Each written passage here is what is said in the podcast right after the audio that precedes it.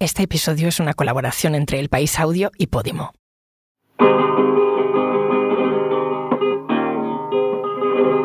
Hasta hace unas horas, solo unas pocas personas habían escuchado estas bulerías. Son unas bulerías grabadas en 1959. No son unas bulerías cualesquiera, porque aunque las interpreta un niño de 11 años llamado Paco Sánchez, ya se adivina en su toque a Paco de Lucía. Las falsetas que escucháis son de Niño Ricardo, su referente, pero ya hay en la ejecución una voluntad de estilo, la misma que lo llevó a cambiar la historia de la música, también la del arte hondo, una pulsión artística que colocó a la guitarra flamenca al mismo nivel que cualquier otro instrumento y que lo equiparó a él con los mejores músicos de todos los tiempos.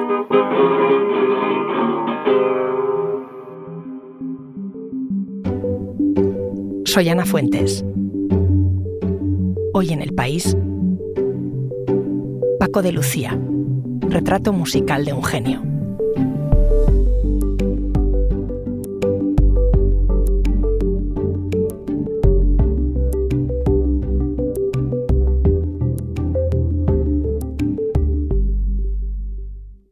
Soy Silvia Cruz La Peña y además de dirigir El País Audio, hace años que cubro información relacionada con el flamenco.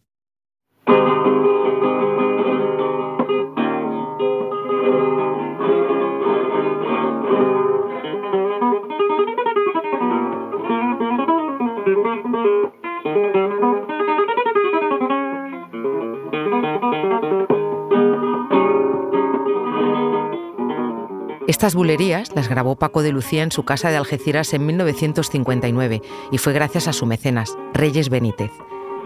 Forman parte de una serie de grabaciones inéditas que se van a editar en un disco que verá la luz en mayo. Yo pude escucharlas cuando estaba acabando la edición de este podcast y el momento no pudo ser más oportuno. Primero, porque hablan de un talento musical precoz del que siempre se habló y ahora ya podemos escuchar y sobre todo, y para mí más importante, porque a pesar de tocar composiciones de otra persona, ya se le nota a Paco de Lucía una personalidad propia. Y hablamos de un niño de 11 años. Las manos de un niño de 11 años están aún sin cuajar. Sus dedos no son los dedos largos y de hombre que más tarde le sacarían todo el jugo a una guitarra. Y sí, es una grabación muy oportuna porque la música habla por Paco de Lucía y por todos los que alguna vez hemos hablado de él. Porque si algo me inquieta desde que empecé a informar sobre el flamenco es lo mucho que se cuentan anécdotas y lo poco que se habla de música.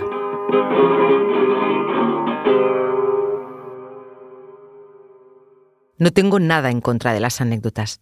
Es más, me encantan si de ellas se deduce algo más que un chascarrillo de hecho, me vais a permitir que arranque con una anécdota este retrato de Paco de Lucía.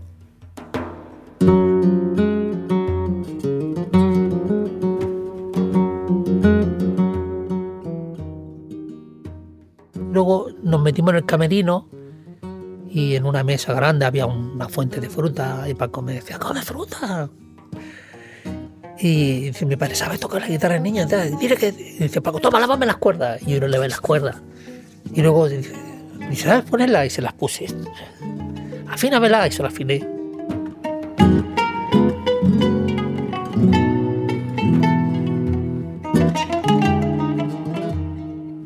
Habla Niño Josele y suena una solea tocada por Paco de Lucía. Dejad que os explique algo para quien no lo sepa. La solea es un palo que habla de asuntos tristes, de una muerte, de un desamor, y es un palo difícil porque no es de los denominados de estilo libre y por eso requiere rigor y mucho conocimiento. Como me dijo Niño Josele, la solea es la madre del cante y también el palo predilecto de Paco de Lucía. El palo que quiso que le tocara a Josele cuando éste tenía solo ocho años.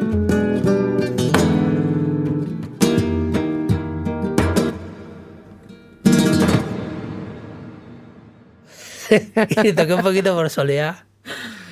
Y Paco me dijo ahí, me dijo, eh, se reía ¿no? cuando yo tocaba. Dice, oye, el niño sabe afinar y se toca bonito por solear. Y me dijo a mí, dice, es que fue muy fuerte, ¿no? Eh, cuando seas mayor y me gustas como tocas, te llevo conmigo y te regalo una guitarra. Eso, te lo juro, como niño me, pues, te, impresiona. Y aquel crío siguió tocando la mar de bien. Y por eso lo llamó Paco de Lucía 20 años después. Le regaló la guitarra prometida y se lo llevó de gira. Compartieron 10 años de conciertos. Lo que me interesa de esta anécdota es lo mismo que me interesó de las bulerías inéditas que habéis oído al principio, que se adivina en Paco de Lucía un patrón, una manera de hacer, una personalidad. Bueno, pues yo a Paco lo conozco en, eh, pues en un momento muy, muy significativo de, de, mi, de mi niñez, juventud, ¿no? porque yo tenía 13 años y él daba un concierto en Barcelona en esa época y, y claro, pues yo fui a, a, saludarlo al camerino, ¿no? Aquella experiencia me marcó mucho porque eh, le toqué mi música ya en, aquella época, ¿no? Y la verdad que él me, me, comentó que estaba haciendo una, gran labor y bueno, pues quizá en el futuro pues podríamos compartir la música juntos, ¿no? Y luego pues, eh, pues así fue. Un día, me llamó y, ahí surgió todo, que fue una colaboración para, para 10 años. La llamada Juan Manuel Cañizares tardó 10 años en llegar y habla de una cualidad de Paco de Lucía menos evidente que la velocidad a la que tocaba la guitarra o el número de premios que acumuló. Habla de una mirada sobre el flamenco y los flamencos, de una tarea casi de ojeador, propia de una persona curiosa e inquieta.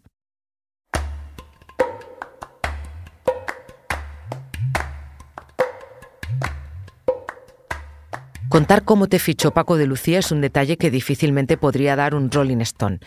Y sí, hablo de lo mucho que nos gusta a veces a los periodistas preguntar a las estrellas del rock como Kate Richards hasta dónde llega el talento del músico español más internacional. Como si no nos lo creyéramos del todo. Kate Richards es un nombre con tirón, qué duda cabe, pero tampoco tengo duda yo de que saben mucho más del asunto los guitarristas que eligió Paco de Lucía para que tocaran con él. Hablo de tocaores que tuvieron la enorme responsabilidad de estar a su altura y que conocen los secretos y las dificultades, que son muchas, de la guitarra flamenca. Hablo de los dos hombres a los que habéis escuchado, Niño Josele y Cañizares. También de otros a los que vais a escuchar, José María Bandera, Dani de Morón y Antonio Sánchez. Todos son hoy artistas solistas, pero un día ejercieron como segundos del primero. Os los voy a presentar partiendo de un momento clave en sus vidas y en la historia de la música. La muerte de Paco de Lucía. Un momento, enseguida volvemos, pero antes te contamos una cosa. Hoy en el país te recomendamos Queridas Hermanas. Estrenamos nueva temporada del podcast de Cindy Takanashi. Por esta capilla, que ahora es más capilla que nunca, han pasado ya todo tipo de invitadas con las que he hablado de diferentes temas relacionados con la mujer: explotación sexual, pornografía, salud mental, violencia obstétrica, pedagogía. Pero tenía pendiente dedicar un episodio para hablar del que para mí es uno de los grandes temas del feminismo: la amistad entre mujeres. Queridas Hermanas es un podcast exclusivo de Podimo. Porque escuchas mientras te informas con las mejores historias, te regalamos 30 días gratis de suscripción a Podimo, la app de podcast y audiolibros. Date de alta en podimo.es barra hoy en el país. Después solo 4,99 euros al mes.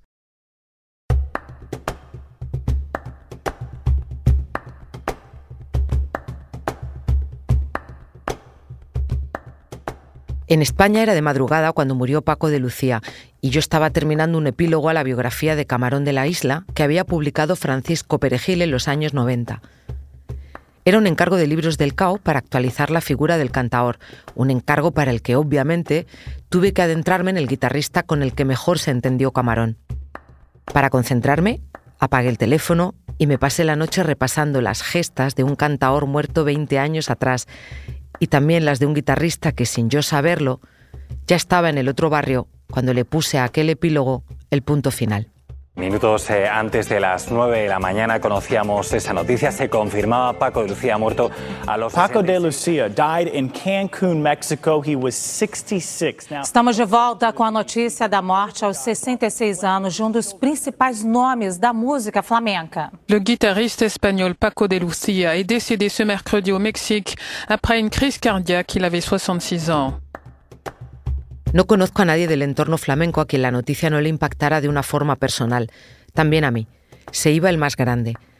Pero pasado el golpe inicial, empezó a haber cierta prisa por buscarle sucesor. Recuerdo el Festival de Flamenco de Jerez un año después de su muerte, especialmente un concierto donde tocaron seis de los mejores de la guitarra. Manuel Valencia, Santiago Lara, Juan Diego Mateos, José Quevedo Bola, Alfredo Lagos, Gerardo Núñez. A la salida en los corrillos, cada cual hacía su apuesta sobre quién podría ser el sucesor. Y a mí incluso me animaron a titular algún artículo eligiendo al ganador. No lo hice, y sigo sin hacerlo, por más que sé que es un buen gancho. Si alguien lo duda, solo tiene que mirar la hemeroteca, teclear las palabras Paco de Lucía, guitarrista y sucesor, y encontrará cientos de entradas como esta. Vicente Amigo podría ser el heredero de Paco de Lucía. Otros un poco más prudentes decían, Muchos creen que Gerardo Núñez podría ser el sucesor de Paco de Lucía.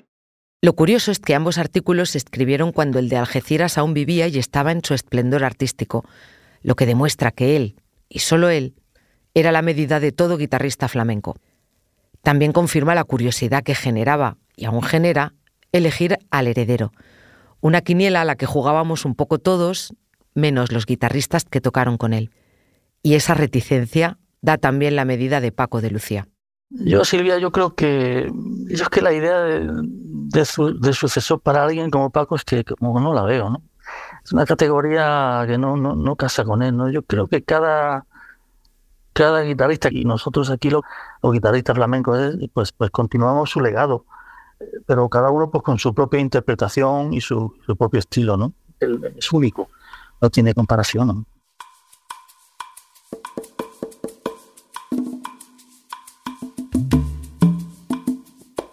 Pero una cosa es que ese sucesor lo señale un periodista buscando un buen titular, que lo asevere un aficionado en su blog, que lo use el gabinete de comunicación de un festival para vender mejor su programación, y otra muy distinta es que quien te señale como heredero de Paco de Lucía sea otro músico monumental.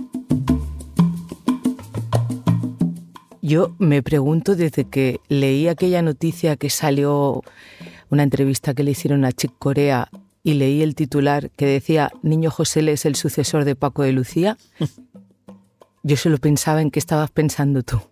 Que me busca la ruina.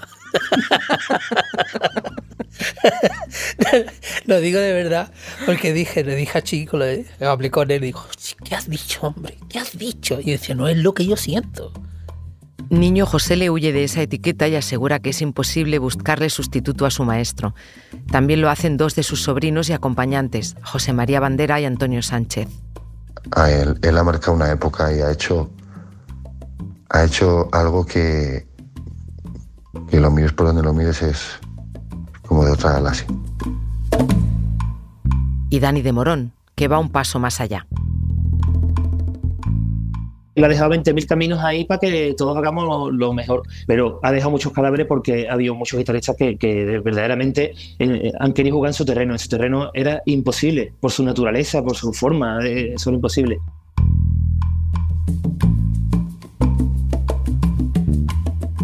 Y aquí viene la pregunta del millón.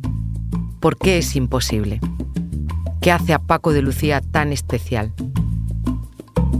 A partir de aquí, os voy a pedir que afinéis el oído, porque hablan sus guitarristas y toca Paco de Lucía.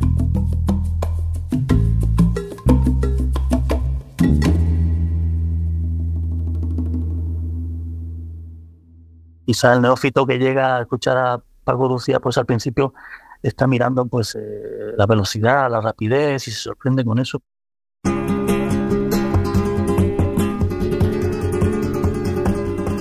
pero sí, cuando profundiza pues, y llega al núcleo del alma de, la música y de, y de cómo interpretaba.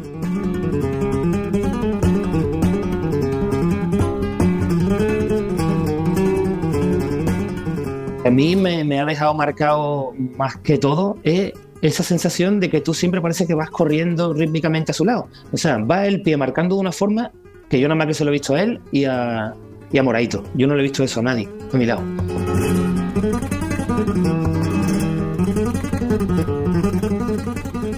él tenía lo que como llevaba los leones, él echaba los leones porque era ya un espectáculo. Los leones me refiero a esas escalas vertiginosas, ¿no? Él, él las denominaba así, ¿no?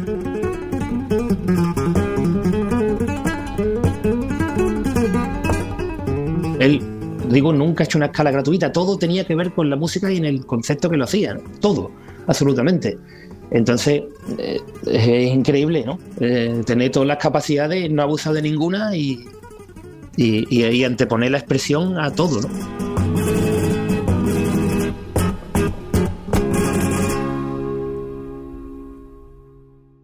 Paco eh, ha sido muy, digamos, muy parco a la hora de, de, hacer las escalas, ¿no? Ha hecho las escalas en el momento que, que pedía la música.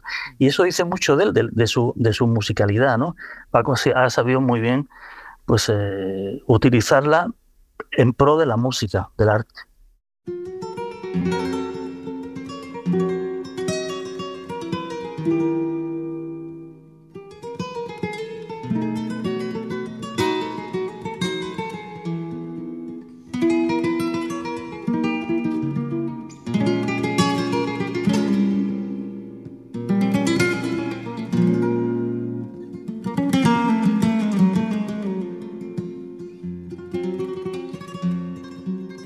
Yo resaltaría de Paco la capacidad de, cantar con la guitarra. O sea, crear una pieza, componer un, movimiento musical que vaya rodeado de, mucha complejidad armónica y rítmica, pero que siempre sobresalte la línea melódica de forma de que cualquier persona, al mínimo que le preste interés, pueda tararearlo. una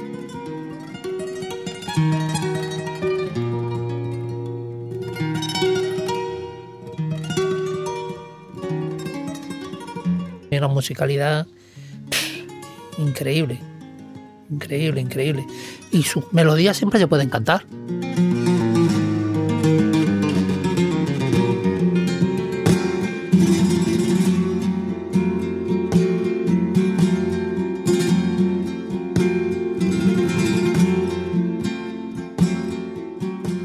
Yo hice una estrategia muy especial para estar con, con él.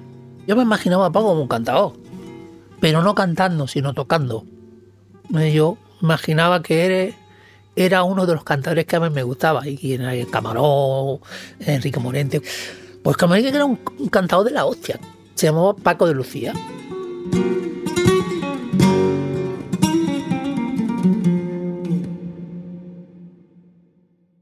Dar la nota es la mitad de la historia, la otra mitad es cantarla.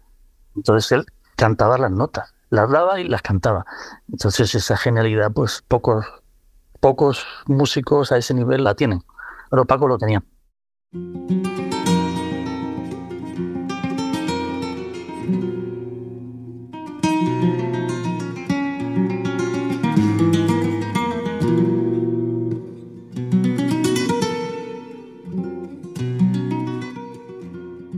La guitarra no es solamente tocar técnica, ni hacer eh, 20.000 barabarismos, ni si, sobre todo es cómo poder expresar. La virtud realmente lo que trata es de expresar y sobre todo tratar de crear algo que sea valioso.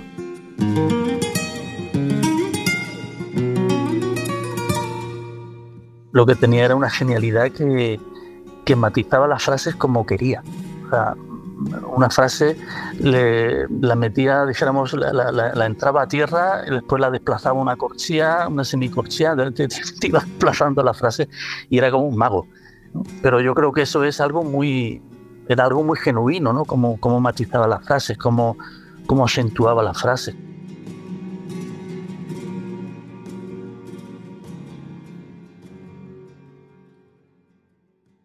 Yo me quedé alucinado de una manera que yo no lo esperaba porque yo no mm, sabía dónde colocaba la mano ese hombre. O sea, no tenía nada que ver con la guitarra que yo conocía. Era como si fuera otro instrumento.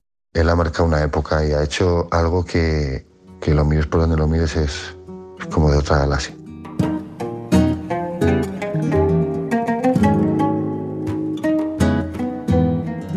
Ahora veo cuán innovador y, y audaz era Paco en su enfoque de la guitarra flamenca, ¿no?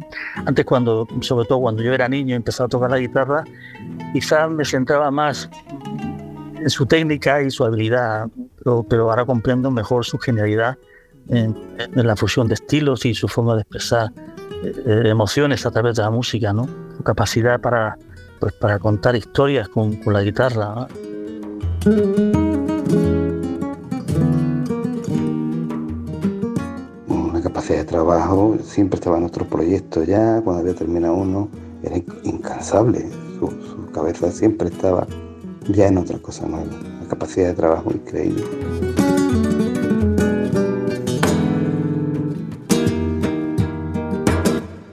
Ese sentido de obra también es de lo que, me, lo que me fascinó.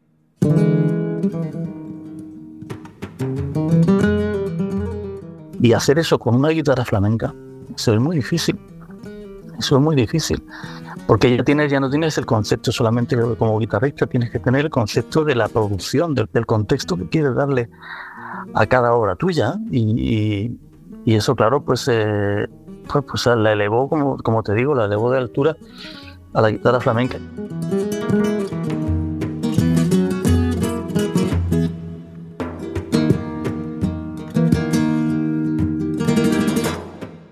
Este conjunto de, de, de, de cosas, y, seguro que se me están olvidando algunas, esta, serie de facultades que, que juntas superan a lo que se puede llamar talento vamos, yo que soy agnóstico, alguna vez he pensado que era un enviado de, de, de no sé dónde.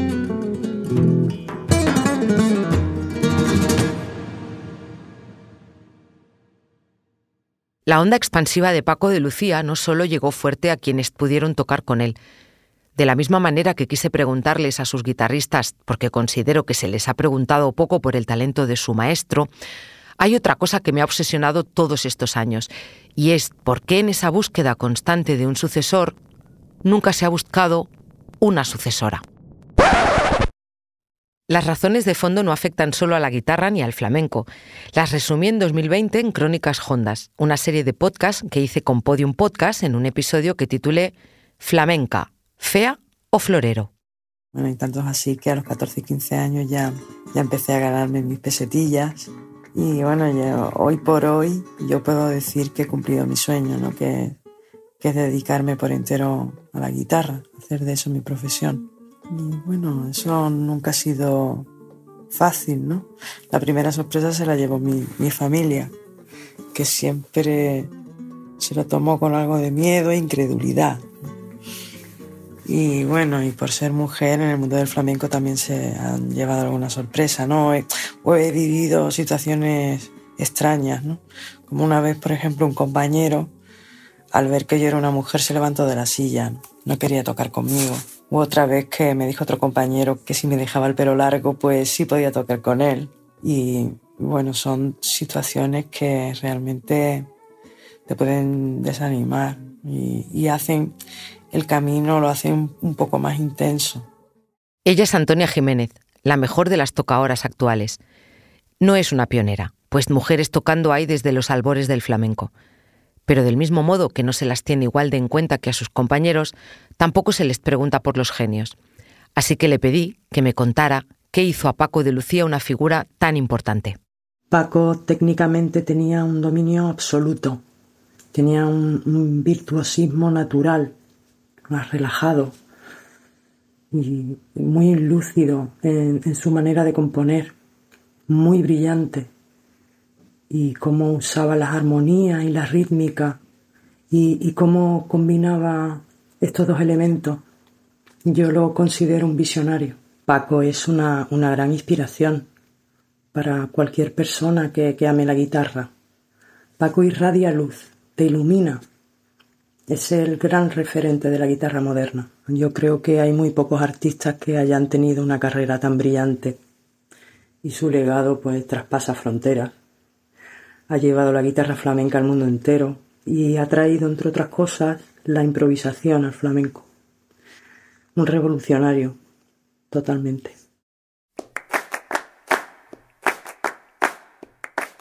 Antonia Jiménez, como tantos tocaores y tocaoras, no tuvo la ocasión de aprender de cerca de Paco de Lucía. No puede conocer detalles que no están en los discos y que también conforman la personalidad de un músico. La responsabilidad era grande, pero Paco te lo hacía ver como algo de, como un juego. Y te exigía, te exigía mm, a tope, a tope, pero lo hacía de una forma que no te dabas cuenta. Y yo tenía un fallo, evidentemente. Y en ese momento decía, ¡Ole, José Mari! Y, y en el escenario. Y claro, tú te quedabas como indignado, ¿no? Quería crear en ti una indignación, como con esa indignación se te quitaba el miedo, mm, se, te quitaba todo, lo único que quería era tocar bien, tocar bien. Y, claro, mm, mm, creaba en ti una situación que decía, eh, hoy te voy a reventar, Paco, hoy te voy a reventar. Y esa, esa era la actitud que Paco quería que tú tuvieras en el escenario. Eh, bueno, Paco tenía mucha mucha psicología, ¿no? El día que me, senté con él al escenario a tocar la guitarra, me miraba con una mirada muy limpia, muy de niño. No, no miraba una mirada de que, te no, no, que te voy a dar cabida, no te preocupes, de tranquilidad. Y, si fallaba un acorde no te decía, está mal, no, se reía, te decía, ojo, vaya acorde más feo que metido. Cosas de risa, ¿no? De, ojo, vaya tufo, ¿eh? Pero no, no, no, no sabía que eso era, era difícil. Él dejaba a la gente que, que volara. Me, ya me cogía, eh, no, no, y ya fuera a raíz de ahí, que yo sé que tú puedes, que yo te he visto, y venga un día, otro día, otro día, y yo te enseño estudios y te voy a poner para que tengas facilidad en los dedos y que puedas meter un picado y que puedas tener, que yo te he visto improvisar y sé que sabes me daba una confianza que yo al principio me quería que era, no, no podía escuchar lo que me lo dijera él. Yo destacaría su disciplina eh, consigo mismo. O sea, era una persona con un orden mental para tener su rutina diaria que no lo he visto a nadie. Entonces yo creo que eso a él le daba la seguridad de poder ser lo que era, un creador. Esos detalles del día a día esa manera de estar pendiente sin agobiar ni controlar las enseñanzas, la visión general sobre su troupe, son características de un maestro. Y si hay alguna duda, no hay más que ver la de vocaciones que despertó. Lo vi en una televisión en, en, la calle, en la puerta de donde nosotros vivíamos en el patio, tiene una televisión en blanco y negra, y sale Paco de Lucía y dice mi padre, todo el mundo flipando, y yo, oh, ¿Te gusta? Digo, me encanta, yo quiero tocar la guitarra. Niño José no es el único que se aferró a las seis cuerdas por Paco de Lucía. Todos coinciden en que fue su impronta la que los empujó a dedicarse a un instrumento tan exigente. Esa cualidad de maestro no es tan obvia como pueda parecer. Por ejemplo, su gran amigo y cantador favorito, Camarón, nos dejó su cante como prueba de su talento, pero no dejó discípulos. Sí hay algunos cantaores y cantaoras como Duquende o Remedios Amaya que lo imitaron, pero ninguno cogió su camino para crear otros desvíos. Pero es que esa condición de hacer las cosas a su manera la tenía Paco de Lucía en vena. Lo hemos comprobado en la bulería con la que arranca este podcast.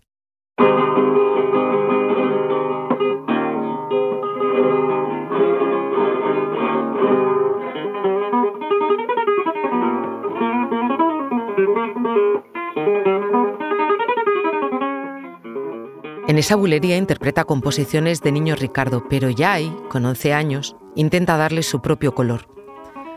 A hacer las cosas a su manera lo acabó de empujar otro de sus ídolos, Sabicas, a quien conoció en Nueva York, donde esta semana se ha celebrado el festival Paco de Lucía Legacy con motivo del décimo aniversario de su muerte. Paco de Lucía era un adolescente y ejercía como tercera guitarra en la compañía de José Greco cuando conoció a Sabicas, el gitano navarro que convirtió la guitarra flamenca en guitarra solista, el que la independizó del cante y del baile en los años 50. Cuando Sabicas lo escuchó, lo felicitó y a la vez le dio un consejo, haz tus propias canciones, sé tú mismo. Y eso acabó de darle alas al chaval de Algeciras, tantas que hasta el propio Sabicas lo criticó alguna vez porque había ido demasiado lejos. Yo no creo que fuera demasiado, pero sí que fue lejos, muy lejos.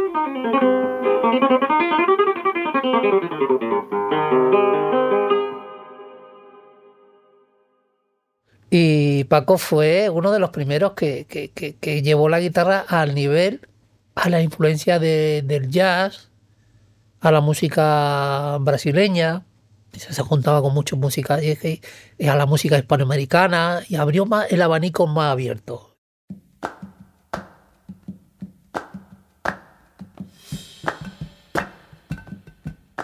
Con los años, poco a poco, fue metiendo flautas, armónicas, un cajón peruano que convirtió en cajón flamenco.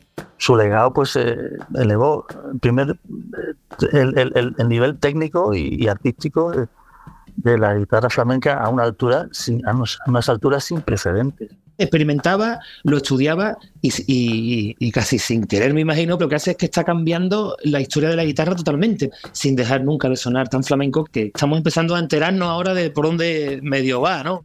Y puso el nombre del flamenco a la altura de los grandes nombres de la cultura. Yo pienso que, que Paco ha sido tan grande, lo mismo que fue Mozart, fue Beethoven. Ese legado, esa, esa originalidad y universalidad, ¿no? Yo creo que que va a ser una, la obra de, de, Paco mm, va a tener un recorrido, pero larguísimo, ¿no? porque hasta, hasta el fin de los tiempos, yo creo, ¿no? Un poco, pues como va a pasar con, con el Quijote, pues, las generaciones futuras mm, van a aprender mucho de, de, la obra de Paco de Lucía, al igual que los literatos van a aprender de, del Quijote. Ya es un clásico. Un clásico, dice Manuel Cañizares un clásico del que seguir bebiendo aún durante mucho tiempo.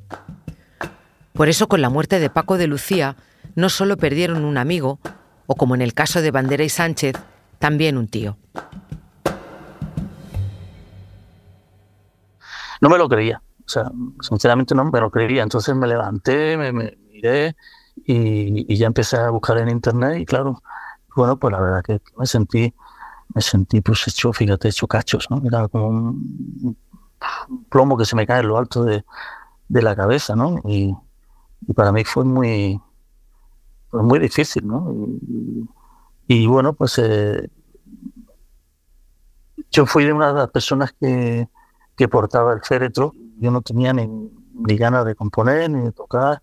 Y además en esa época yo tenía un encargo de la Orquesta Nacional, que era un concierto para guitarra y orquesta, y yo pues sinceramente no podría, no podía componer ninguna nota que no estuviera pensando en Paco, ¿no? Porque cada nota era como una lágrima que yo siga en el pentagrama. Luego pongo las noticias y lo veo, se me ponen los pelos de punta todavía. Y recuerdo y fue... Eh, pues como ahora, sin palabras, no, no puedo no sé qué decirte. quedé mudo mucho tiempo.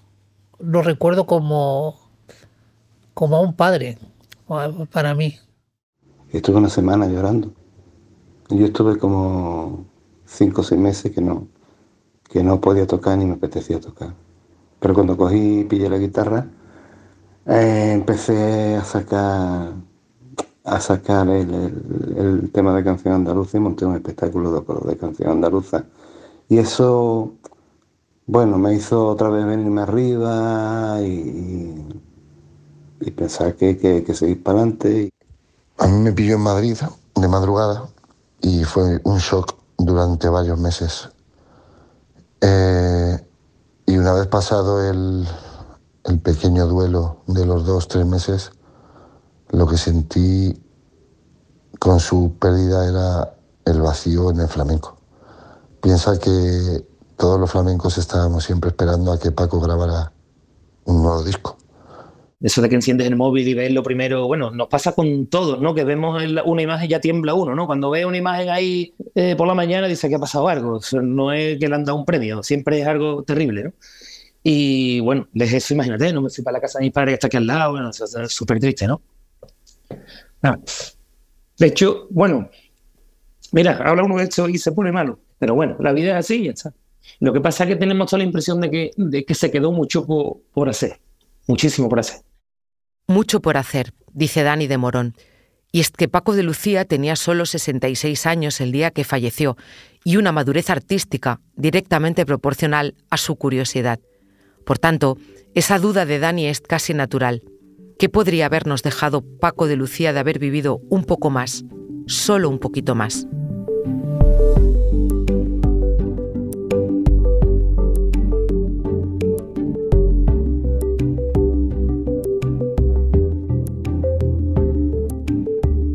Este episodio lo ha editado Ana Rivera.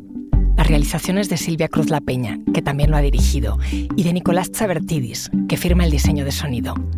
Yo soy Ana Fuentes y esto ha sido Hoy en el País, edición fin de semana. Mañana volvemos con más historias. Gracias por escuchar.